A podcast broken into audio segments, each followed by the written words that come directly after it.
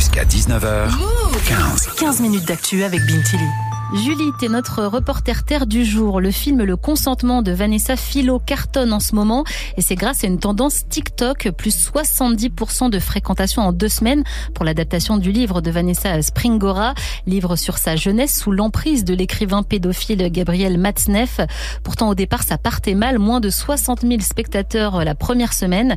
T'as sorti ton micro-move pour comprendre pourquoi ce film a provoqué autant d'engouement chez les jeunes. Et pour ça j'ai fouillé TikTok, j'ai regardé des dizaines de vidéos suivent la fameuse trend des jeunes qui se montrent avant d'avoir vu le film, puis après, souvent sans voix, tristes et choqués, avec des écrits où ils racontent leurs émotions. Toutes les vidéos sont tournées sur cette bande son issue de la bande-annonce. La lecture d'un livre peut changer le cours d'une vie. C'est pour ça qu'il est capital de rencontrer ses maîtres le plus tôt possible, quand l'esprit se forme. Qui as-tu déjà rencontré ou admiré, toi, Vanessa?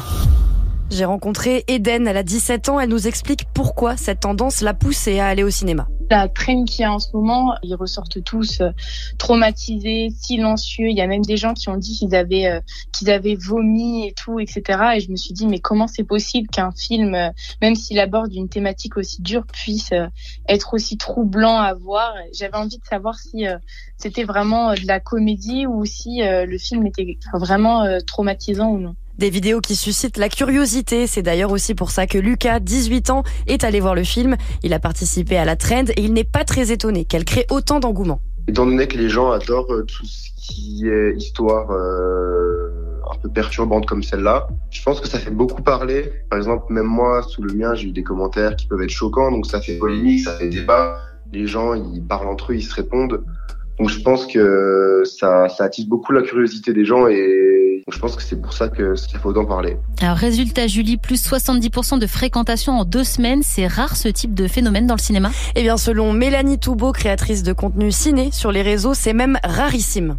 Euh, un film, c'est dans première semaine d'exploitation, euh, il y a on va dire un gros nombre d'entrées. Dans les deuxième, troisième semaines, il peut y avoir des petits pourcentages en plus où justement avec un bouche à oreille, euh, des gens viennent un peu plus voir. Mais là, le chiffre qui avait été donné, c'est énorme. Normalement, on tourne au maximum autour, je crois, de 10% maximum en plus. Ce qui est fou avec ce film, c'est que chaque semaine, il y a de plus en plus de personnes qui viennent voir le film. Et ça étonne beaucoup qu'une traîne puisse déclencher de tels résultats. J'ai pu lire des messages sur les réseaux comme les jeunes ne savent même plus penser par eux-mêmes ou encore ils vont voir le film uniquement pour faire des vues. Mais pour la mordue de cinéma Mélanie Toubeau, au contraire, TikTok peut avoir un aspect très positif sur les comportements des jeunes vis-à-vis du ciné. Bien sûr que euh, y en a qui vont parce que c'est une traîne. C'est le principe de la traîne, hein. c'est cette tendance, c'est euh, faire comme les autres. Mais si faire comme les autres, c'est aller voir un film déjà euh, dans l'industrie du cinéma français. Euh, là, on fait des entrées en salle qui sont monstrueuses. On va pas se plaindre. Hein. En plus, les 15-25, c'est le type de public qui est le plus dur à amener en salle. Et là, si grâce à TikTok, grâce à une traîne, on s'en fout ils vont en salle, ils vont payer un billet et surtout ils vont redécouvrir ce que c'est le cinéma. Bah, c'est génial. Et au-delà de cet aspect culturel, il y a aussi le côté pédagogique et sociétal d'après Juliette Wood, spécialiste des réseaux sociaux. On a pu voir qu'il y a certaines personnes euh, qui ont pu euh, partager euh, des commentaires en disant bah, telle personne, enfin un prénom, j'aimerais bien que tu regardes ce film, etc.